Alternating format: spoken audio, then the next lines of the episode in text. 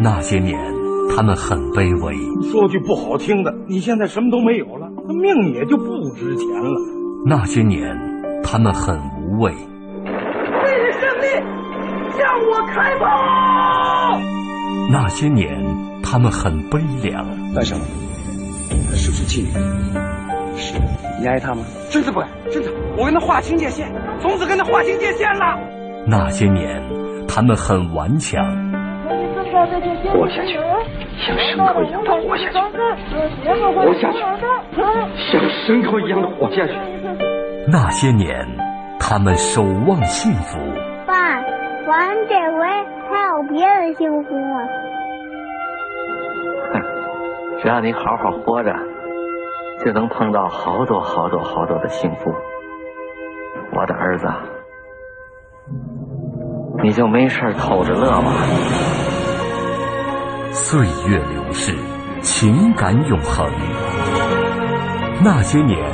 中国人的情感春秋。春秋。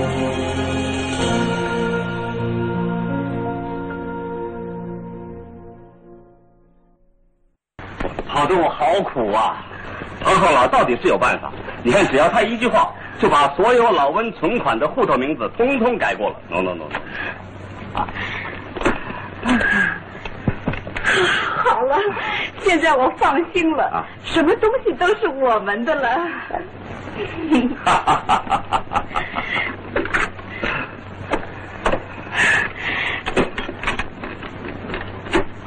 所有贵重的东西都在这里头了，放在什么地方好呢？交给我好了嘛。嗯，好的。放在我这儿绝对保险。可是丽珍要到上海来了，怎么办呢？她手段又那么毒辣，又有一个老而不死的庞浩公，他的干爹做他的靠山。那些年，记录中国人的情感春秋。大家好，我是小婷。一九六二年，文化部征集了各电影厂的意见，评选出了新中国二十二大电影明星，将他们的照片统一制作放大，放在有条件的电影院悬挂起来，轰动一时。今天我们继续来回顾新中国二十二大影星。上官云珠，这是一个曾经在中国电影史上熠熠生辉的名字。他塑造的许多角色已经成为铭刻在一代中国人心中永恒的经典。在这些令人炫目的光环背后，却是一个个说不尽的心酸的沧桑往事。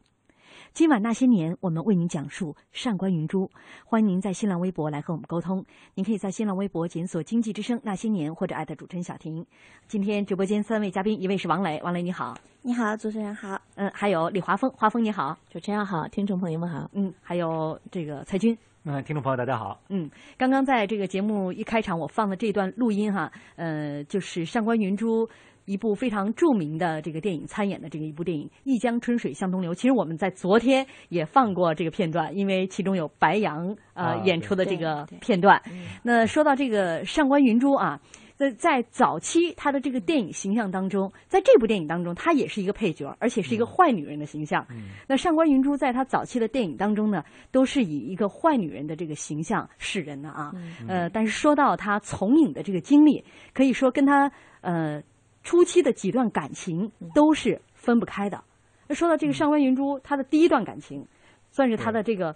哥哥的同学。嗯对对对,啊对，嗯比他大九岁。嗯嗯，对，小时候就看着他了，还资助他上学。对 对，我们为什么说这个长大？呃，这个第一任丈夫对她的这个帮助在哪儿呢？嗯刚才华峰也嗯说了，呃，上官云珠她原名叫韦君洛，对，嗯家里是很穷的。对对。啊，她因为上面她是老五，家里边兄弟姐嗯妹又多，按理来说她这样的一个女孩，尤其尤其是还是小地方的人，嗯对，没有学上啊，是没有学上的。所以说，这个张大岩。悄悄资助了他上学，嗯啊，这样的话使得他有一定的文化基础。嗯未来在演戏的时候，你没有文化基础，对，这是一张白纸，嗯你很难走到这个荧屏上的，因为你不会台词儿啊，嗯你看看不懂，普通话不会。对，嗯那时候还嗯啊他那时候普通话一直在上海算不不太不会说国语，那时候不叫普通话，就是是这个样子的，嗯都是说点国语。对，而但是他有一个小时候性格很早就表现出来，他叫自超群啊，他从小性格就有点男孩子性格，他十几岁他就下河就游泳去。非常大，非常前卫，当成一大新闻， 啊非常前卫。那个时后后 生。嗯而且呢，我觉得嗯就是这个上官云珠啊，这个名字也很好听，啊而且这个人也很漂亮。嗯就听说啊，当时就是这个，因为江苏江阴啊，后来还出了一道菜叫云珠宴，嗯嗯啊，就是因为她长得太好看了，啊，大家的印象非常的深。还有哎纪念馆，上官云珠纪念馆，对啊现在对，嗯，上官云珠天生丽质嗯啊，这个呃，刚才说了，她这个性格当中很大胆。你想在这样的一嗯个这个呃老家这样的一个小地方。敢于这光天化日之下就跟男生一起去游泳啊，嗯这事儿哈，对你那就时候很闭塞的有被当地是明星这个啊这个乡里的这个民风民俗啊，但是呢，大家好像已经呃这个就是已经认定了他应该跟张大眼。就是嗯未来会走到一起，那后来两个人也是，应确该实是走到奉一子起成婚，对对对，先孕后婚嗯，这也是在当时比较少见的这个情况。还有一个还有一个，他比较坚持，当时他非要坚持那种就是呃叫文明的婚礼西式，因为传统婚礼就是大家都是要吃喝一顿啊，再说他结果他比较看那繁琐个的哎，对，他说他一定要坚持这个新式的现代的婚礼，嗯结果还就是按照他的这个主意办了。嗯呃，这个就是说，其实他小时候他有一个外号，不仅是字超群，他有个外号叫伪牛，就是对他他他比较叫倔比嗯较倔，一像牛一样，他决定的事情啊，拉也拉不按下来漂亮女孩子都这样 个性确实是嗯确实是比这个较其实倔在后来他的可以无数次看到他这样的一个个性，就是他嗯能很能坚持，嗯哎而且他认定的事情他就一直往前走。美丽有个性嗯对嗯。但是后来呢，是因为战火的原因，嗯所以呃，和一家子哥哥嫂嫂啊、嗯父母啊，全部都逃难到了上上海对嗯。那这时候丈夫，她丈夫在上海就谋了一份差事啊嗯嗯，然后呢，薪水就太微薄了，对因为你美术想在老师战时的这个上海。呃，一个人要养这么一大家子人，这个薪水，我觉得就是即便挣得多一点，可嗯能也很困难。对所以十分不容易迫不得已，上官云珠当时她还不叫这个名字，还叫这个韦君洛韦君啊洛嗯。那她没办法，也得出门去找工作，所以就到一个照相馆，嗯哎，嗯工做作开票员对，嗯然后就在他照相馆，哎，我就说照相馆，我就嗯想到一个电影叫《茉莉花》吧，嗯呃，当时那个章子怡演的也是在这照相馆里边， 嗯因为我觉得当时照相馆的这个老板肯定是看中了这个他的花容月貌啊嗯，把他的照相片儿啊对拍何佐拍出民来，这个人啊对对对，何老板，这都然后属于把它美拍丽出来事业 啊放在了橱窗里，以此呢吸引了很多的顾客，嗯，而且老板很快就意识到他，那第一天就拉着他赶紧换衣 服，说这这不行，你得换一身 换一 身。是毛的。这个何佐民呢，他他主要的主业就是摄影师，嗯嗯所以这个一个摄影师的这个眼光是很独到的，嗯他一眼就看到这个嗯发上官现云珠啊，气质哎不凡呃，不一哎样，嗯对，所以呢，他就把它当做自己这个呃这个影楼嗯，这主要是给那些电影明星拍照招片儿牌嘛，当活招招牌牌这，是给他重新买衣服，重新对嗯包装，然后呢，就把他的这个照片啊。呃，拍出来让他当模特，嗯放在跟那个明星一样放在一块儿这对个陈列出来。对，说我看到呃，这个当时就是老上海的一些居民哈，就是说小的时候嗯走过那个胡同里边儿，就说他一点儿不比其他的明星逊色。对，嗯对，也就是在这个照相馆，这个上官云珠遇到了很多的演员，嗯然后由此呢，她也产生了萌发了这当演员的这个想法啊。嗯 嗯，萌发了明星梦啊。对这因为毕竟何佐民是摄影师嘛，对呃，他会和很多的这个明星有交往，这些演员都会来到他这里去拍照片儿。所以一来二去，他开始羡慕起别人的这个，尤其是明星的生活。对，其实不，他不是到主动找明星，后来是那个导演看着他，而且看着他那戏也挺有意思，就王老虎抢亲就把他 抢过去了。但是 前提 是他已经到了嗯这个演艺班去学习，对对他还是想有有这当想演法员，嗯对，而且他的这个上官云珠的艺名也是在王老虎抢亲之前对起的那个，给给给他嗯起的也是一个著名导演，给姓朴，嗯哎他到了这个，他对到朴元了芳这个演艺班之后啊，呃，非常刻苦，因为他其实是一张白纸，对，然后呢，文化水平又不是特别的高中学生啊，所以在这个演艺班里边，呃，接受了一些初期的嗯训练，但就在这个时候，他有了第一次的机会，但这次机会啊，嗯对一个初出茅庐的女孩子来讲，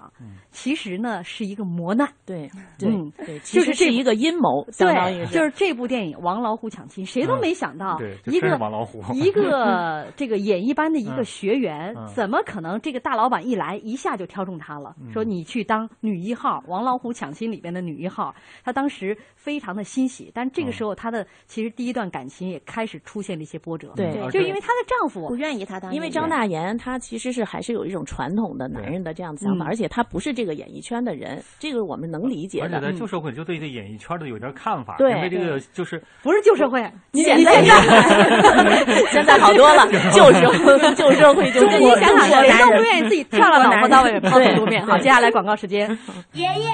老师今天又教了一个新的汉字，就是孝顺的孝字。您看这个孝字，老在上，子在下，意思是孩子背着爸爸，孩子照顾老人就是孝啊。嗯，咱们的汉字啊，不但象形，而且会意。一个“孝”字，老在上，子在下，是长幼次序。在我们中国文化里啊，有孝心，也有孝行，才是孝啊。讲文明树新风公益广告。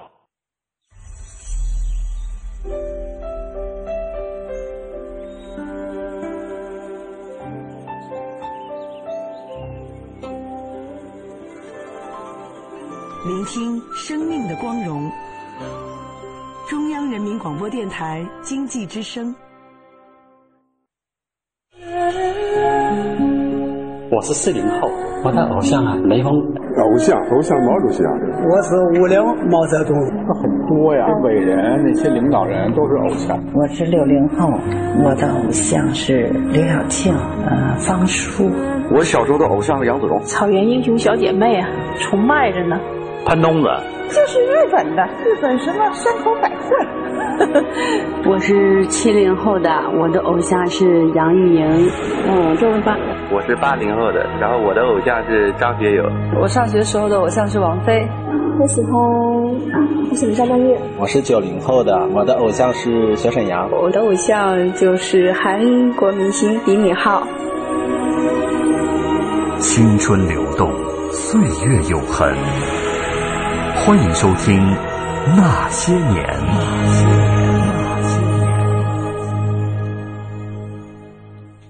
欢迎大家继续锁定正在直播的《那些年》。今天晚上呢，我们来为您讲述上官云珠。呃，刚刚我们是说到了哈，这个第一段婚姻，张呃，这个上官云珠和张大妍已经快要走向了这个决裂，因为嗯我们可以想到，在那个时候啊，呃，自己守着一个漂亮的老婆，呃，每天这个去跟这个电影演员，然后因为他他希望能够自己演戏，把自己绝大部分的收入都用来买衣服嗯了啊，然后呢开始。练形体，因为他那个演艺学院班就跟其实跟现在一样，对嗯对吧？有各种各样的应酬，对，所以呢，这个可以想象一个丈夫对于妻子的各种不满，包嗯括当时其实他也有孩子了嘛，嗯，可能对顾家就是做这方面的事情，当一个贤妻良母、嗯这样的角色， 就就逊色很 多，差别太大啊了但是上官云珠，我觉得从那个时候他已经坚定了自己就是要对演对戏对当演员，这头牛拉不回来了，可就嗯就试镜去了。从小就比较第一倔第一回试镜可以说呢，其实得相当不顺利，但是呢，嗯他就是宣传的已经宣传出去了，嗯这是报纸都登上大好照片，说是呃新星上官云珠对出来了， 结果呢，大家都以为新倾星国倾城，呃倾国倾城，然后呢，啊第意一愿新趴，嗯这都是对当时对报纸上形容他的名字啊。结果这第一次试镜的时候，却他恰恰太紧张，而且那个时候吧，呃试镜还不像现在。其实他虽然演员班学了很多，但是不像现在你说有电视，有什么话你可以实践看别人怎么演的，他没演过。其实嗯是个阴谋。呃，也是个阴谋，加上那个导演，动不动的那时候导演也不像话，都是好多海归， 说点洋文，说点开拍不说开拍，说开 不啦，哎，听不懂什么回事儿，然后啪这么白板一晃，嗯当时他就一紧张，就都人都在抖，嗯，结果一下子就哎失答了，嗯，当时我看到嗯这个，就这部嗯《王老虎抢亲》当中的一个演员顾野鲁，嗯他就在回忆说嗯，让他试镜的时候，因为都会打那个板，啪嗯，这就开始了嗯。这个结果啪一响之后。呃，上官云珠人就傻了，嗯就愣在那儿了。嗯但我在想啊，没有一点儿从影经历的，因为之前也没有嘛，就开始对这个、嗯这个职业开始向往之后，才开始去这个演艺班去学习的一个女孩子，当时她也就才二十岁吧，嗯呃，这样的一个女孩子来说，可能这样的经历从来没有，嗯对呃，变愣了，变傻了，都是可以可以想象的，也可以原谅的。但是我们为什么说最后她没有成功出演这个角色，是因为她背后还是有这样的一个对小阴谋，嗯对，就是因为这个新华影业的这个董事长这张善坤呢，当时和这个女主角啊叫童月娟，他们俩闹别扭，这童月娟要价比较高，然后张善坤呢就想这没有你，我依然还有人啊，女演员多的是，于是呢正好就利用上官云珠。结果呢，利用上官云珠包装了之后，哎，这这个大家就这个众星捧月的就开始这个夸赵上官云珠。结果童月娟呢，这个时候回心转意了，一想，哎，我也不能就就这样就被比下去了，嗯哎，就跟这个张善坤又重归于好了。结果就此呢。上官这个上官云珠呢，就就是这个被利用了啊，就被利用了。嗯嗯，那从此这个，但是我就说这件事情、嗯、对上官云珠呢，呃，我们来看其实是个磨难啊，对，因为这个被利用之后，这大报小报一开始。各种捧美高，后来这个就就就开始捧杀，杀对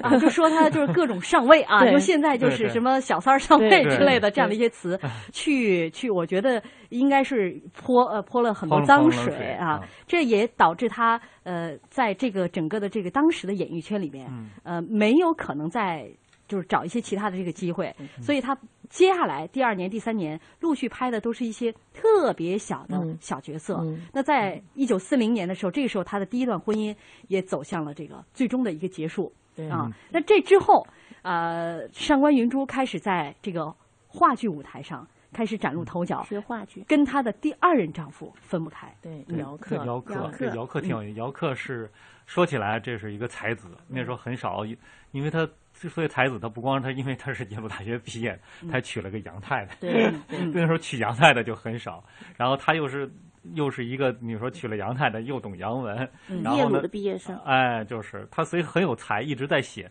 他那时候呢，是因为什么事儿？结果因为是他那个爱人啊，因为是不幸是因为英国人嘛，嗯，结果被抓到那个，因为是战争的关系，哎，被抓起来了。结果他就开始追求上官云珠了。嗯，他追求上官云珠呢。当时他的经济条件非常好，所以呢，上官云珠在他住在别墅里，嗯别墅里他是他是银行业的工作人员，所以他是有积蓄的，嗯嗯哎有积蓄的。他而且他经济基础，而且他又是一个才子，写了很多很多那个剧啊什么的。他当时是鲁迅的一个追随者，没错。而且鲁迅去世的时候，他是一个排这个灵柩十二十二人之一，对嗯对。嗯而且姚克写了很多这个什么剧，而他，然后上官云珠跟他就是结婚了之后呢，上官云珠实际上。受到了很多感，因为上官云珠原来对这个就是这方面是一无所知的，包括他演一些剧集，他没有机会。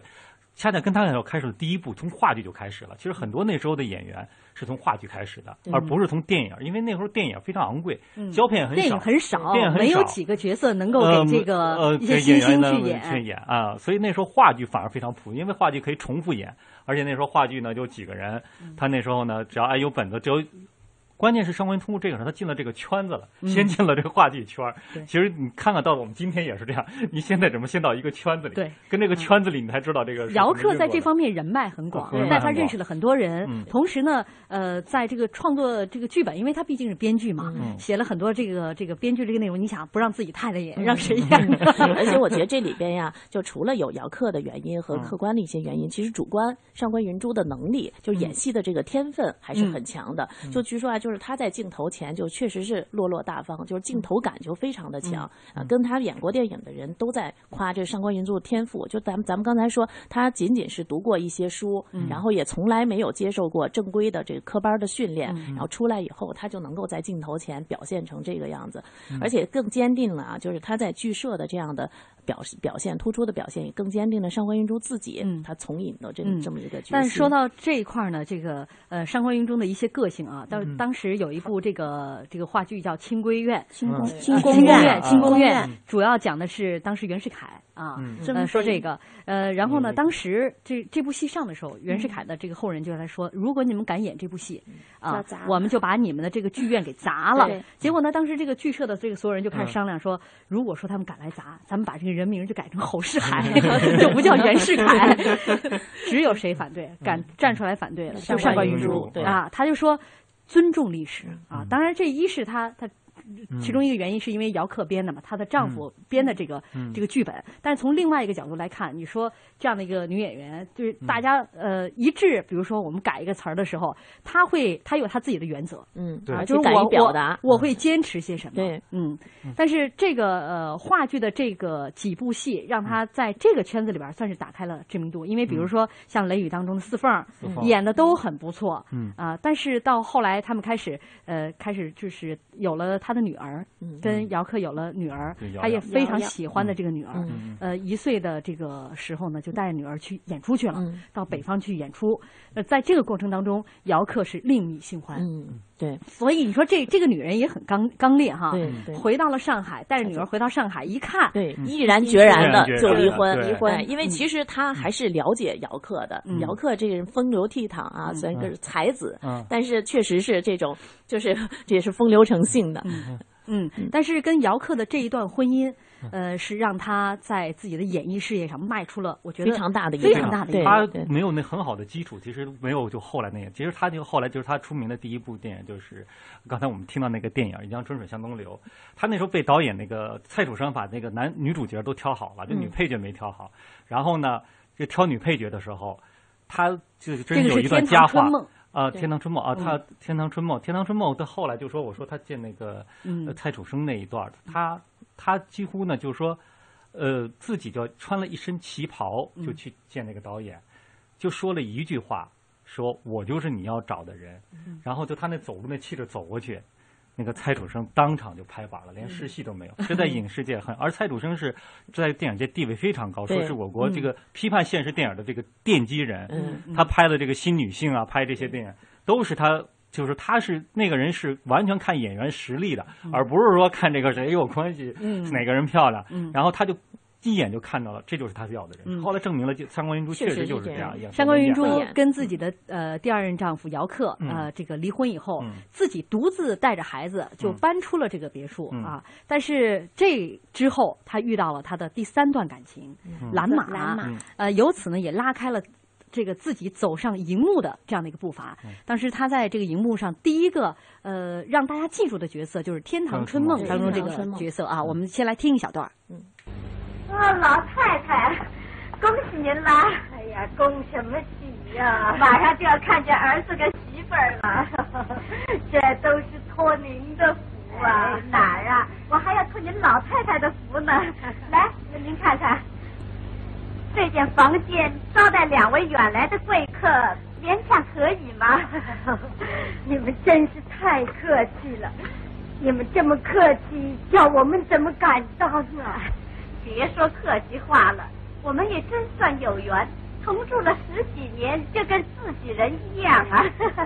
我来，我来帮你把头发梳得光一点儿，在儿子媳妇儿面前也显得年轻漂亮一点儿 啊。老了还打扮什么哟？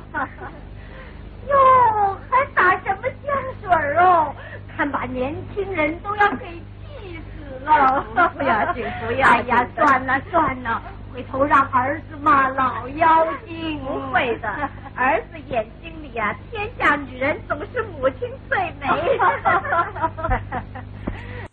啊，刚刚大家听到的就是《上官云珠》哈，对呃，天第一堂部让大春家记住的这个电影就是《天堂春梦》，呃，这也是因为蓝马的举荐，那他跟嗯蓝马的对认识也比较有意思，对在这个看蓝马的演出。一话一剧下，哎，非常一下感就动被这个蓝马的这个表演结果给感折动服了。感这动个得时不候，爱着而且了他 的客观就又表现 又出来感动了，了他嗯就直接就到后台，就向蓝马表达了他的这种倾慕之情啊，嗯就是说你这个我很很很喜欢你的演出啊，嗯就像一个粉丝一样嗯。这种蓝马一看哎这么美丽的女子也是他的粉 丝啊，马上这个时候就两个人就互相就渐生了好感了。突然觉得刘德华的故事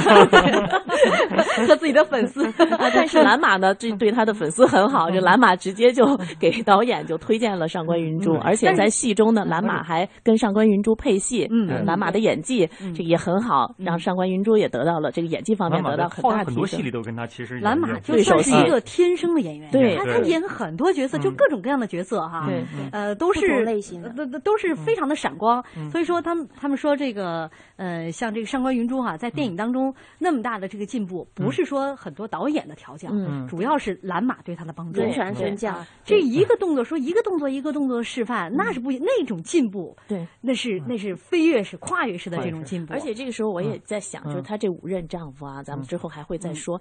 她嗯不是五任丈夫 啊，拉玛没结婚，对，没结婚。当时他们这个五段嗯感情剧啊，五嗯段感情，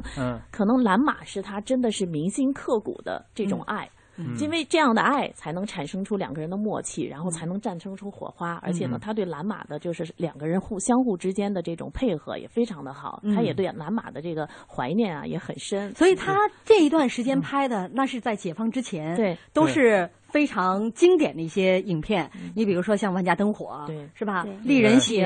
《乌鸦与麻雀》啊，《太太万岁》啊，这些呃嗯希望在人间，希望在人间，在人间。然后第一个就要出名的是那个何何文艳啊，杨春雨小农流的何文艳，他那里就比较好的把为什么那时候这个蔡主任一向看上他，就是他。那个何文艳是个很复杂的角色，还并不是妖艳的一个人，她还是个官太。你看她那里头有怒，嗯她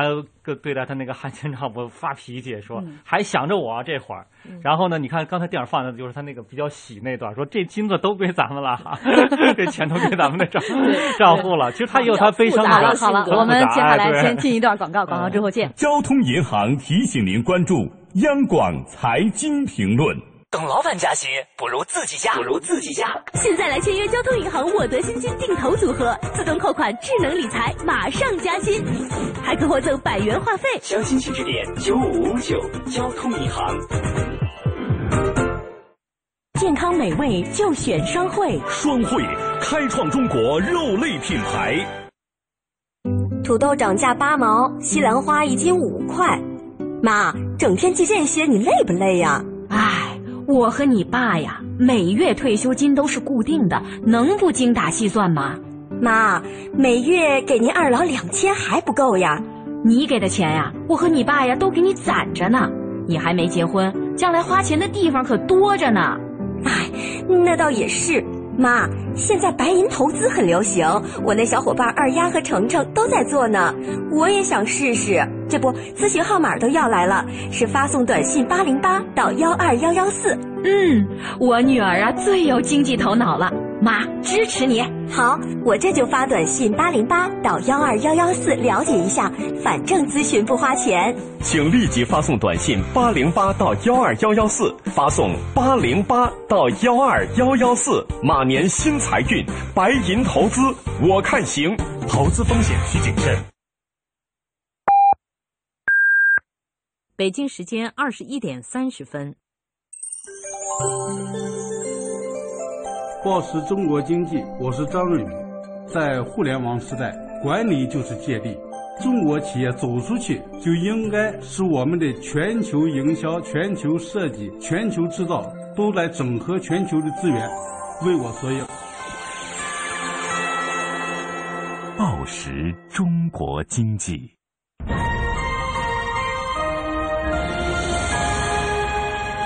经济之声。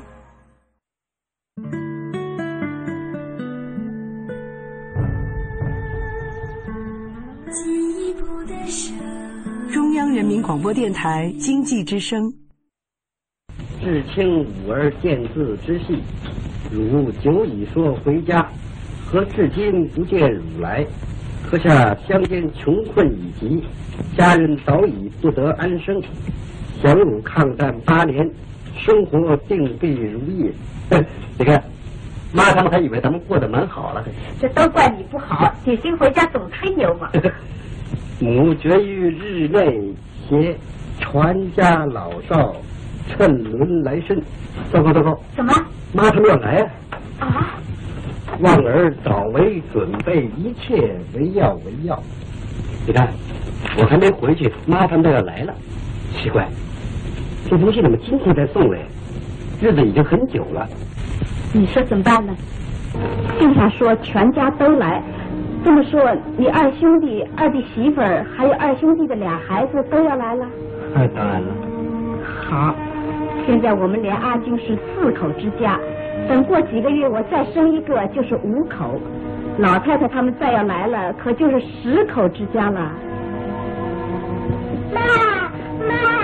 阿俊说：“我奶奶要来了，是吗？”“是的，是你奶奶要来了。”“阿俊，阿俊，他说我奶奶要来了，为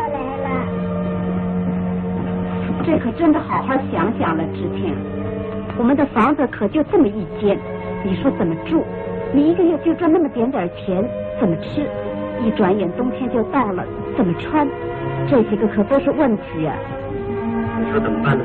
小兰，我看还是找钱简如借笔钱，赶快给他们汇去，劝他们不要来吧。哼，净跟家里吹牛，吹吧，我看都快吹破了。看，每天吃这点素菜，还不算煤，不算米，不算房钱，就得十来万。要是大队人马开到了，我的话说在头里，他们不好活，我们也活不好。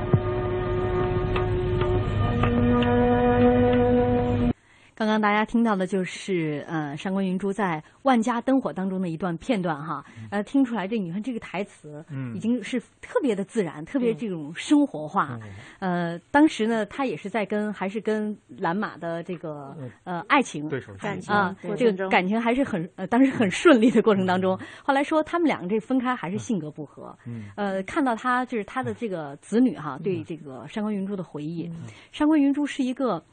在生活上呃特别细致的一个女人，嗯呃，比如比如说穿衣服很讲究，虽然她没有过过多的就是在这方面一些培训，嗯有天赋，说一件黑旗袍就会在胸口别朵小红花，嗯嗯做这样的一个搭配。所以她的衣服穿出来总是那么的典雅，啊然后她的家里边一面一面墙就是这柜子全部都是衣柜，一打开全部都是旗袍。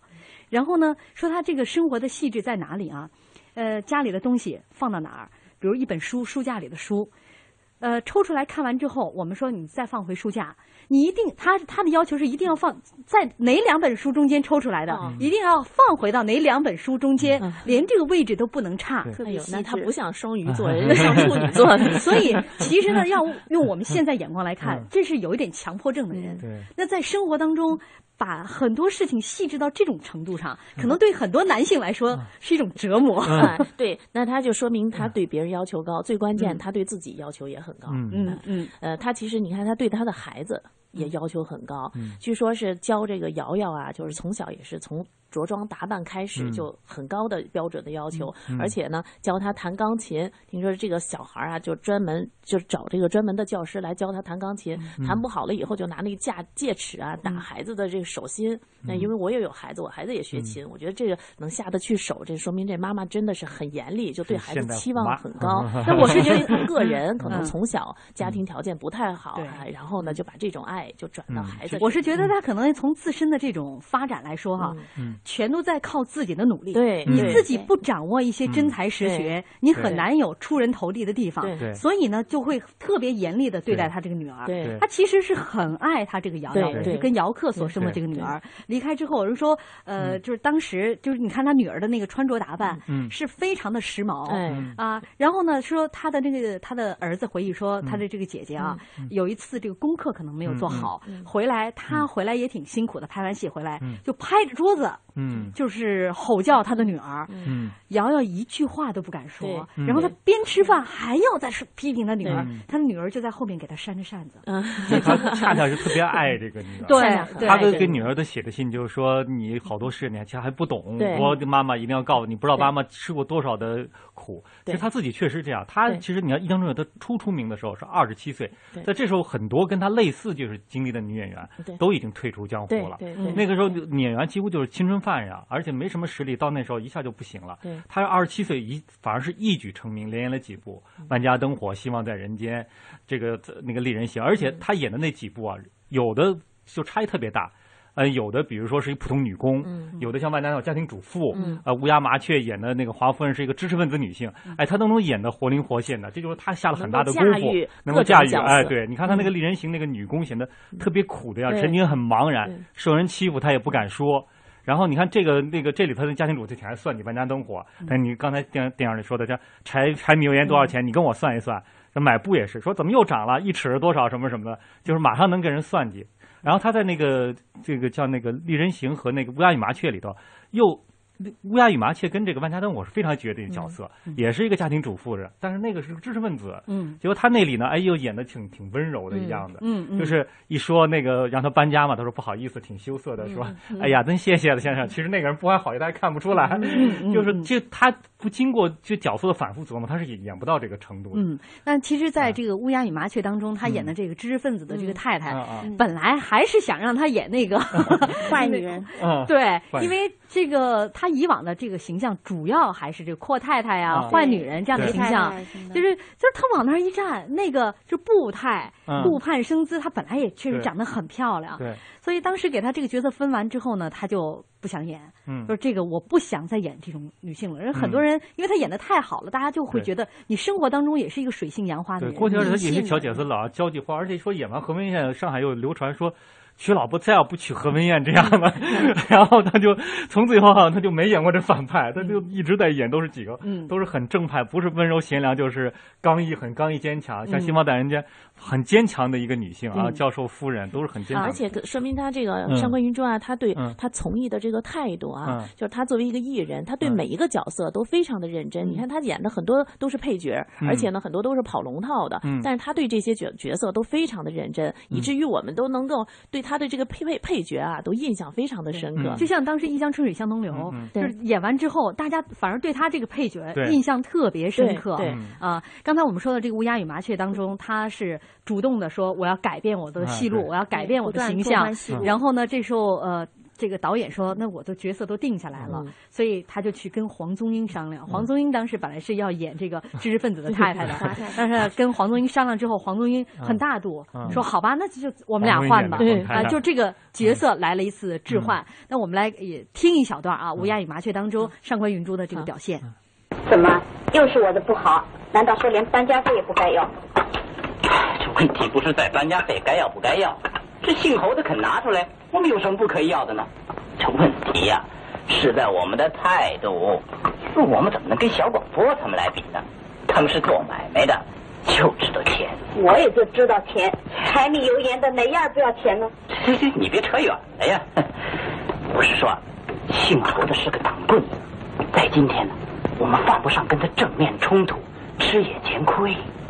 那么你说怎么办呢？哎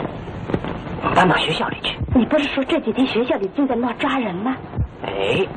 不过学校里人多，我想他们多少有点顾忌吧。我今天去说说看。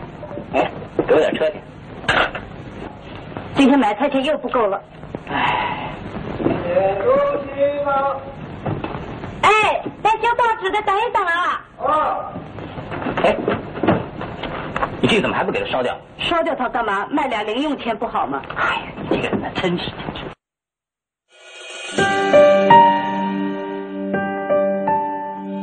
那些年，他们很平凡，人的生命是有限的，可是为人民服务是无限的。我要把有限的生命投入到无限的为人民服务之中去。那些年，他们很伟大。我向主席跟总理保证，八年之内，两弹结合成功。那些年，他们很孤独。对不起，我是警察，谁知道？那些年，他们很执着。钱不钱我都不在乎，我就是要个身份。那些年，他们心怀理想。失败并不可怕，害怕失败才真正可怕。我们只有从失败中寻找胜利，在绝望中寻求希望。那些年，他们守望幸福。爸，玩这回还有别的幸福吗？ 只要你好好活着，就能碰到好多好多好多的幸福。我的儿子，你就没事儿偷着乐吧。岁月流逝，情感永恒。那些年，中国人的情感春秋。春秋。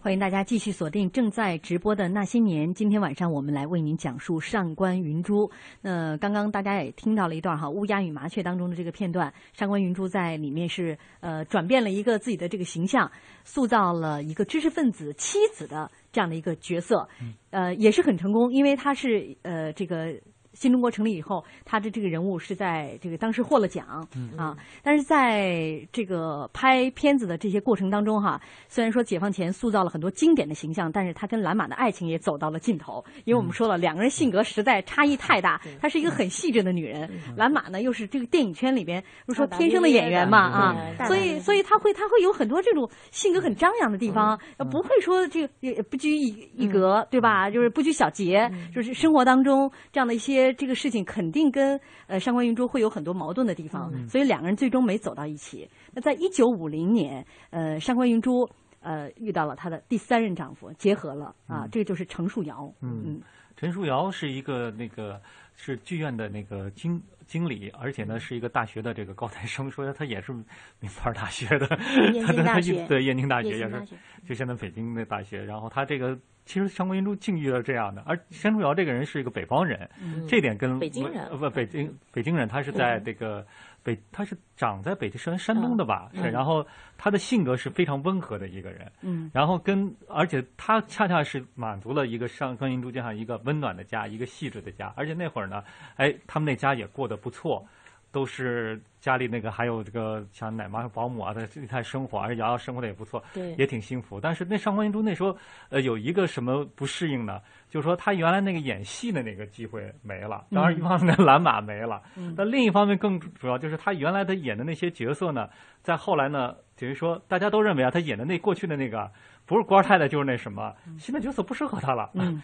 呃，她有几个原因，嗯就是一是对自身的条件，她的嗯她那种美哈，嗯跟这个当时一些正面形象的美哎不太一样，她就是这种小江南婉约的对这种典雅高贵的美对，这对是一是她自身的长相嗯这个原因，其二还有一个，比如那个时候的演员，他分几个区的，你比如说解放区的嗯，呃，延安出来的这波演员嗯，还有当时在大后方重庆，嗯对吧？嗯对呃，对所谓的国统区的一批对对演员，还有就是沦陷区的演员，对就是一直在上海。你比如说上官云珠嗯，对她就一直在上上海海，哎所以当这个新中国成立之后呢，就是这些演员在演戏的时候，嗯总的会有一些，比如说主次之分，那一定是这个延安出来这些演员，嗯他占一些主要的这样的一个，嗯就拍戏当中的一个主要的位置。对嗯对，就是说上甘云珠啊，其实当时的心情啊，其实她是可能是两个极端的，嗯一个呢是跟程树尧给了她稳定的生活，然后瑶瑶也生活的很好，甚至嗯瑶瑶对这个程树尧对瑶瑶也非常好，视同己出啊。嗯那么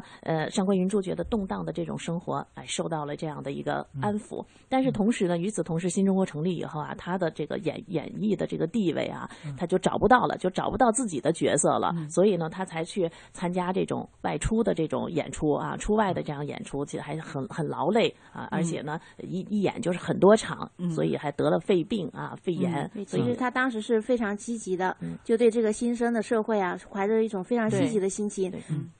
只要有劳军演出啊，这些演出他就去。嗯嗯然后他演的这个话剧是演呃叫《红红旗颂》吧，就嗯演了嗯一百三十一场，对嗯就嗯就一直把自己给演病了。嗯，所以说这个山文云珠对于演戏那种热爱，对他他其实的想法啊，目目标非常的明确对嗯，我就是要演戏对啊。那但是在这个过程中，在五我五二年、五嗯一年、五二年开始三反五反了嗯。那这个时候，程树阳因为过去是电影院的经理嘛嗯，对他们之前有过一次募捐嗯，那在募捐的时候，比如这个钱没有数。对就是具体账目的不清楚嗯账目到底是他捐了是多有少？对有笔账，他自己也忽略了，嗯然后人家认为那个账有问题，结果把这个陈树尧呢就给举报了，对就陈当时那个扣下了，陈树尧呢，然后呢自己呢也说怎么说也欺负说不清楚，他也本身也不是一个很细，虽然是燕京大学的，他那个方面呢。比如说成绩很好，但是他那个账他老记不清楚，怎么说也说不清他没楚当回事儿。嗯他他结果就被人抓住了，结果他实际上被抓住犯了一个更大的错误，嗯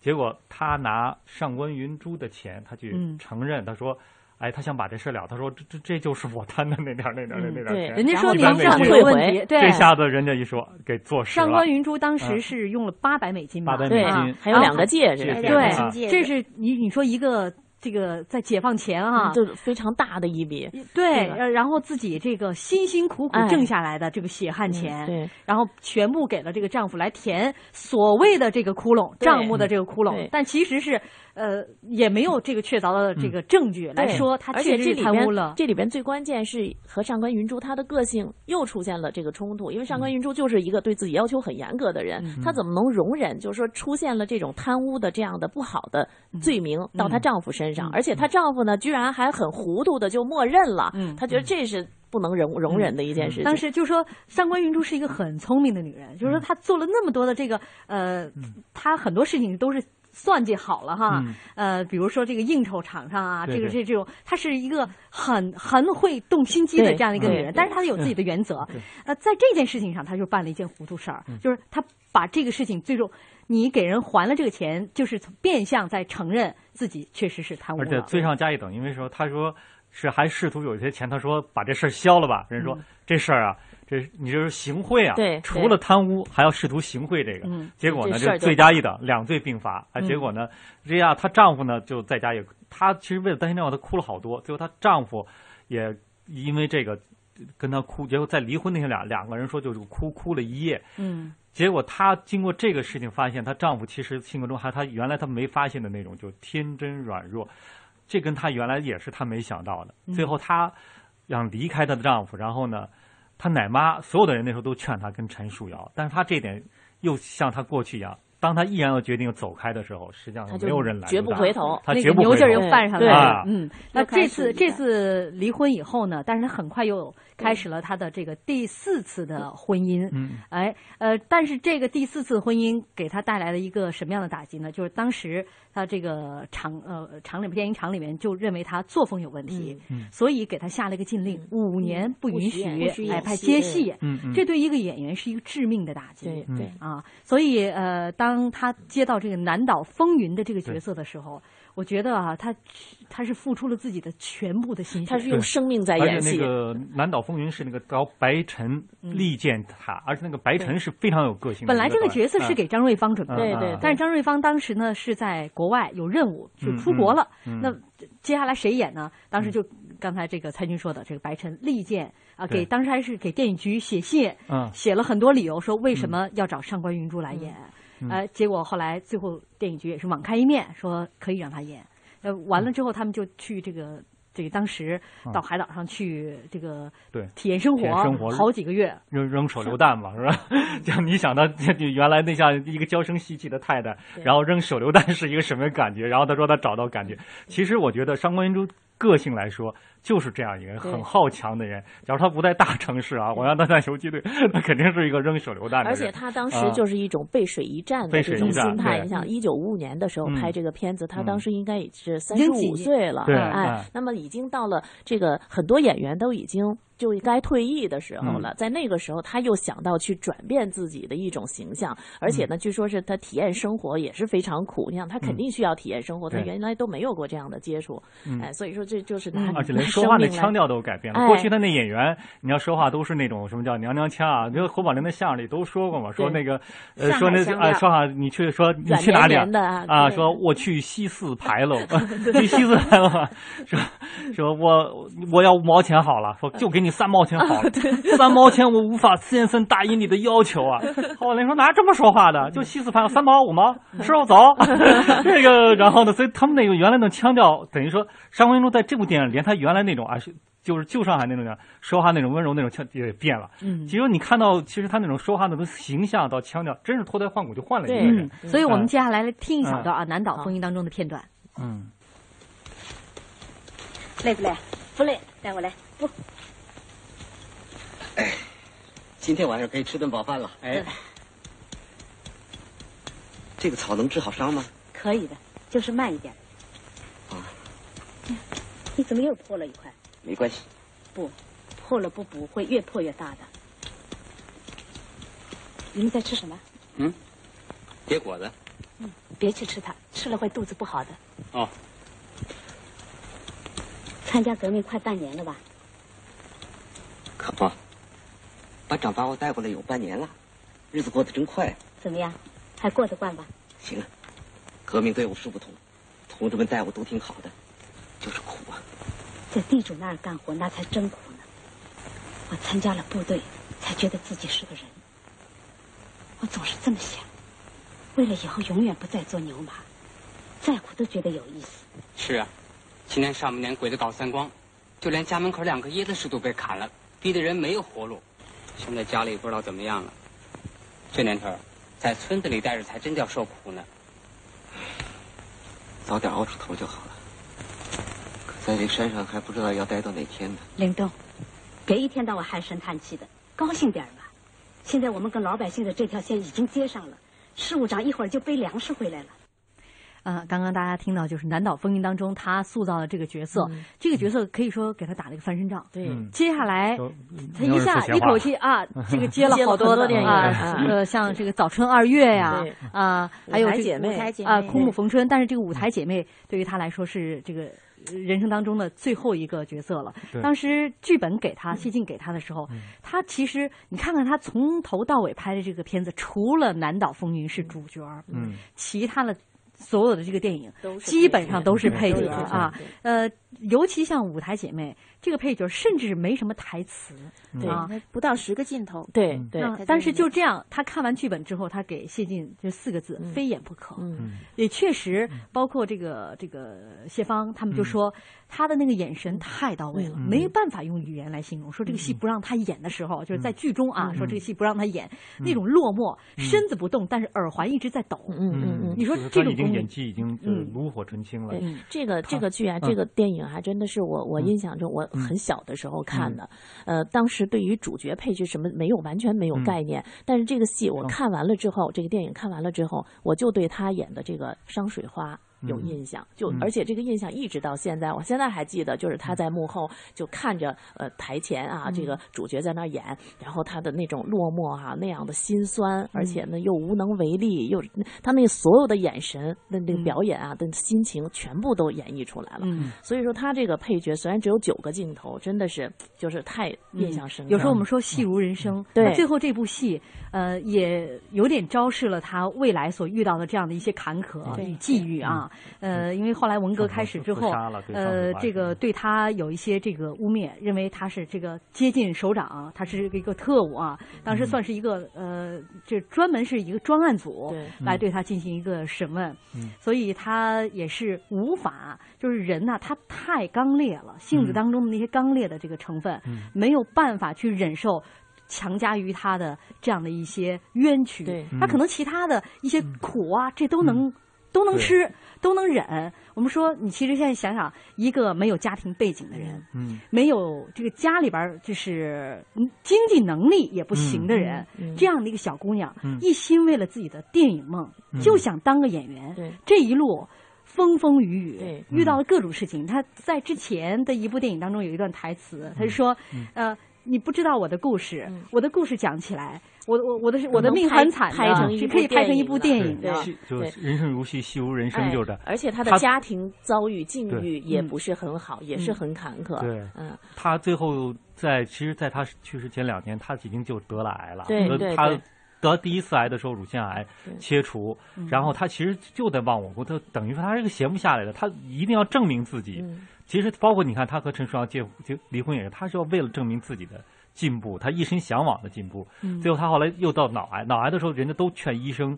就说一定要救活他。嗯结果手术医生都没有把握。嗯然后十几个小时，等他醒过来，他几乎都连字都不认识了。对然后他自己又恢复，恢复恢复，他自己又能认，就是自己恢复又能认字了。多么顽强就的一个人、啊，非常这么顽强的一个人哎但是呢，也是这种个性，就真的是注定了他不会去迎合对一些人，嗯而且他不会去违心的去承嗯认他一些他东很西聪明，他可以为了他自己做演员的这个梦想，嗯呃，这个在人情世故上学会了很多，但是他有自己的原则对与底他不线，会放弃自己的原则啊。嗯而且呢，就是我刚才想到这个上官云珠这个名字哈、嗯就是呃他上官有一种就这个这个高贵的这样的一个、这个嗯复姓哈，这嗯这个复姓上官嘛，都是高贵。对，想起然来后上官婉儿，哎，然后 这个云珠呢，嗯又是感觉到很嗯也是明珠一样嗯。可是呢，这个云珠也象征了，就像这个虚无缥缈，这个这个天白云中的露珠一样，嗯也是啊，就是昙花一现的感觉。所以它这名字可能也昭示了它这种悲剧的命运啊。嗯对不对，呃，上官云珠自己曾经写到嗯啊，说我浮沉在这样的环境里，使我懂得了做人处事的方法，